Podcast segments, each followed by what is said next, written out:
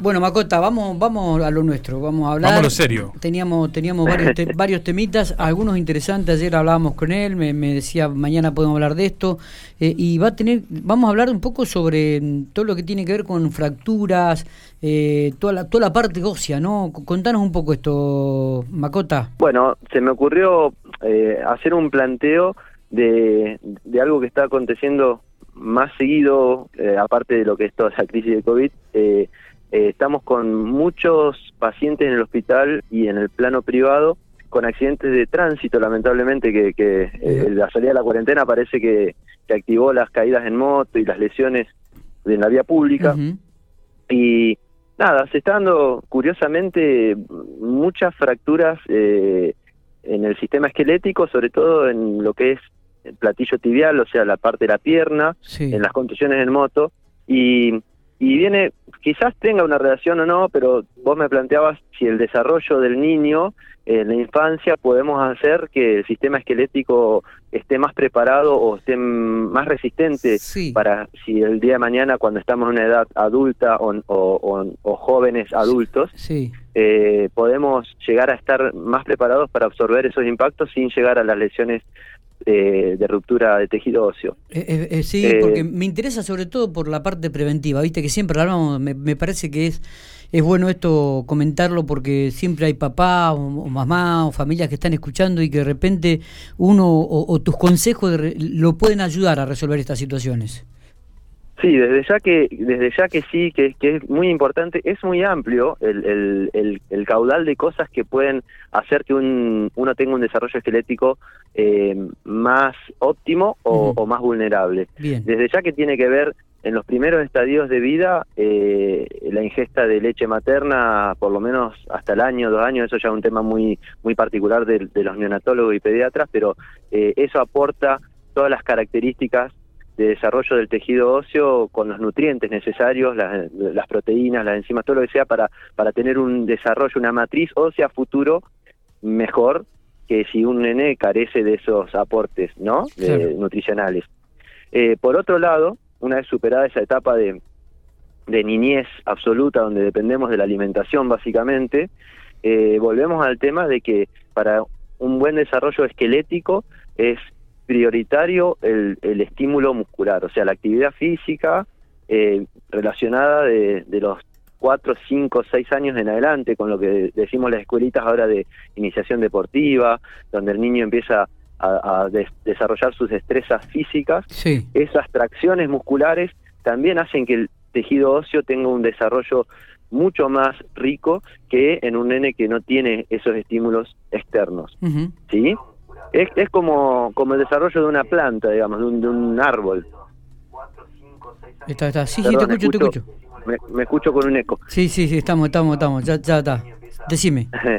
Eh, no, te decía que es como el desarrollo de un árbol. Si el árbol eh, lo plantás en una macetita chiquita, no le das nutrientes, no tiene estímulos de sol, de, viento, de, estímulos que lo, que lo hagan eh, exponerse a traumas o a, o a, vigores externos, eh, quizás su tronco sea más débil, más, más delicadito y demás. Si está a la intemperie, con, con buena cantidad de agua, con sol, con movimiento, ese tronco se va a ir eh, dotando de fuerza y demás para resistir esas inclemencias del tiempo. El, organismo, el tejido esquelético, eh, pasa algo similar. Lo tenemos que someter a, estímulos externos y cuidar el medio interno. Una buena alimentación.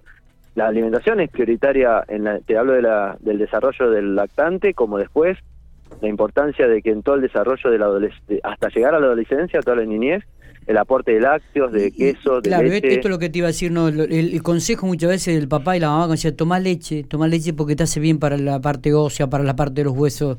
Este, sí, eso, eso de, eh, tener, eh, cuando tengamos al licenciado eh, Cantoni en su bloque, es para que también él pueda aportar más técnicamente todos los beneficios de, la ingesta de lácteos, de lo que es el estímulo a la vitamina D, de tomar sol y demás, para que se fije el calcio al tejido óseo y tenga un buen desarrollo la matriz ósea. Eh, pero es sumamente importante, Miguel. Mira vos, mira vos. Bueno, y contanos un poco el porqué de las fracturas. Bueno, las fracturas generalmente, eh, por eso te digo, si tenemos una matriz ósea bien desarrollada, bien consolidada, con, con un buen desarrollo desde niño, vamos a tener, el hueso es un, un tejido que es eh, rígido por fuera, pero cavernoso por dentro, o sea, es como una esponja por dentro. Y, y lo que tenemos que tratar de que, de que el hueso tenga una buena contención externa para que esté más eh, resistente a los traumas, torsiones, golpes, impactos que pueda llegar a, sufrir en un accidente o en una caída o en un acontecimiento imprevisto en nuestra vida cotidiana. Lo cual, si no está bien eh, respaldado por eso, por, eso que te mencioné antes, puede incurrir en que se pierda la continuidad de ese tejido, o sea, que se provoque una fractura.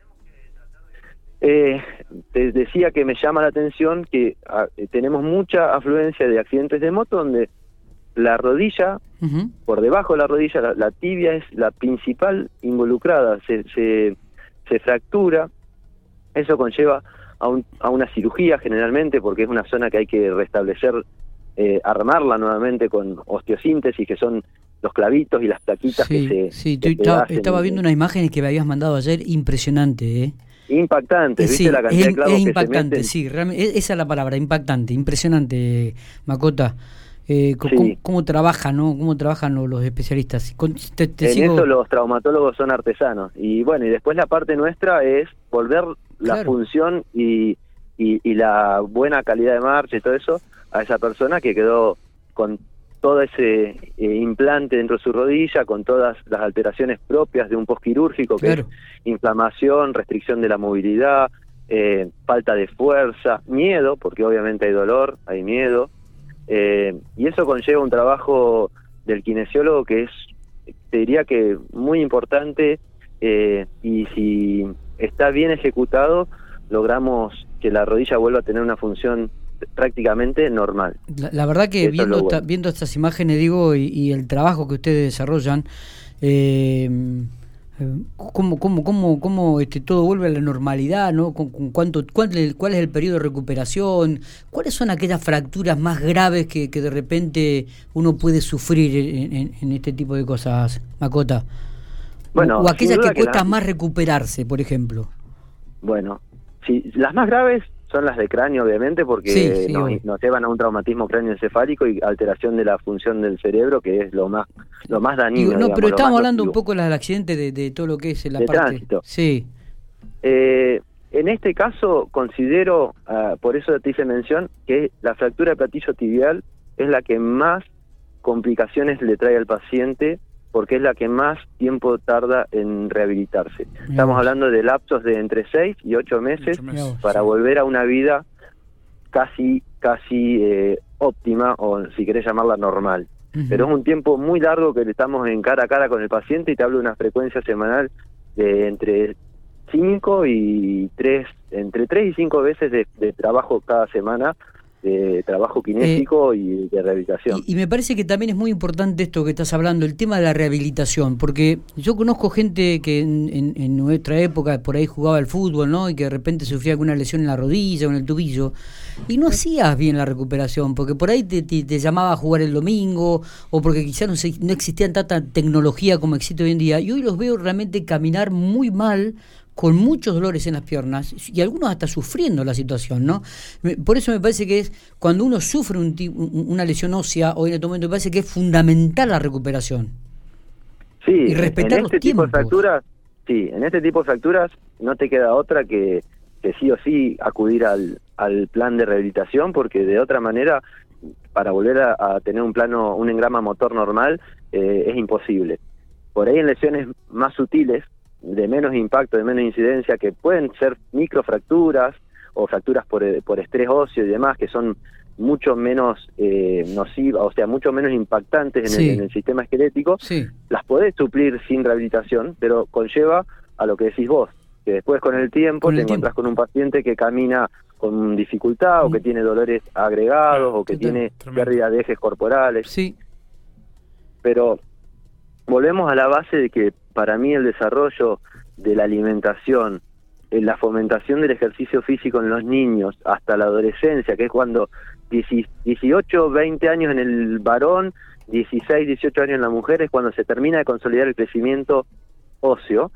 Esa etapa es crucial para brindarle al esqueleto todos los estímulos posibles para que se consolide fuerte. Es como cuando armas un edificio, la, estructura de hormigón tiene que estar bien, bien consolidada. Después le pones arriba todo lo que vos quieras, pero el, el, el, el, esqueleto del edificio, que es nuestro sistema óseo, es el que debe estar bien, bien consolidado para afrontar después una vida más más confortable, digamos. E-, excelente, excelente lo de Macota, ¿no? Hablando del detalle del crecimiento, de la buena alimentación, 18 a 20 años el varones, 16 a 18 años las mujeres, papá, mamá, preste mucha atención, aliméntelo, porque esto es un poco los cimientos para la vida de cada uno de sus hijos.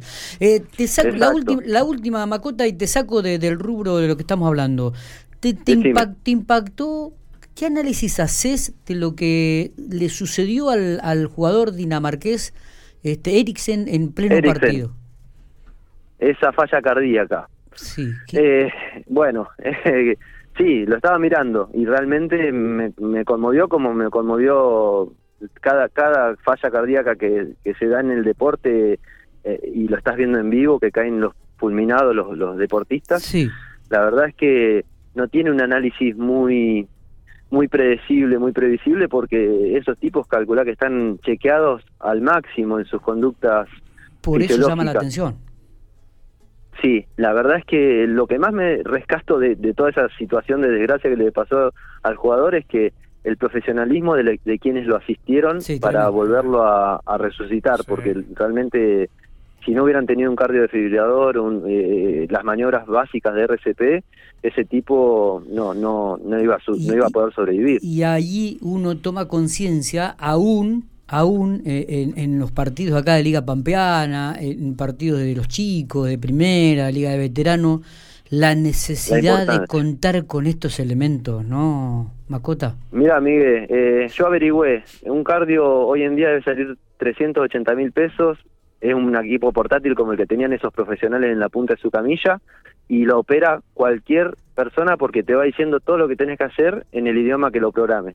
O sea, todas las instituciones debiéramos tener ese y todos los colegios y los clubes un artefacto de eso, ya sea proporcionado por el Estado o por medios genuinos, pero propios, digamos, pero es de vital importancia, es, es salvarle la vida a una persona en, en un ratito y con un dispositivo que, que no es tan inaccesible, digamos, son no es un monto tan grande para una institución. Está. Son 380 lucas. Y acá en Pico no sé si mal lo recuerdo, lo deben tener pocos lugares. Creo que clubes independiente. Independiente tiene, sí, independiente, estoy seguro que, tiene uno.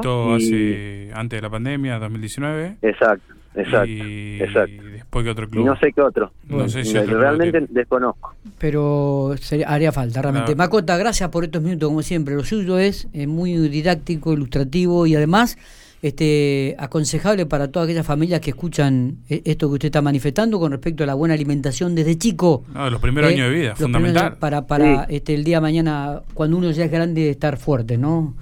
Eh, Exacto, no, es un tema que yo pueda que yo pueda brindarles asesoramiento en mi consultorio, pero me gusta que, que lo sepan para acudir a quienes realmente les pueden dar eh, el aporte eh, profesional que merecen, ¿entendés? Pero, pero está bueno. Recordamos que Macota forma parte del equipo de trabajo allí de Salubritas, calle 18 entre 21 y 23, junto con Betiana Venturuzzi, con Patricia Miola, Este, y otros profesionales. Así que cualquier consulta... Eh, ah, bueno, y cualquier consulta, digo, pueden dirigirse a ese, a ese lugar. ¿eh? Sí, la nueva instalación igual de Salubrita que... Tremendo.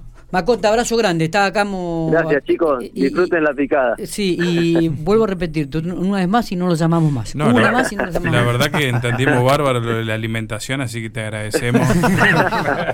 Gracias, Macota. Abrazo fortalezcan, grande. fortalezcan los tejidos óseos. Un abrazo. Muy bien, Macota Espada.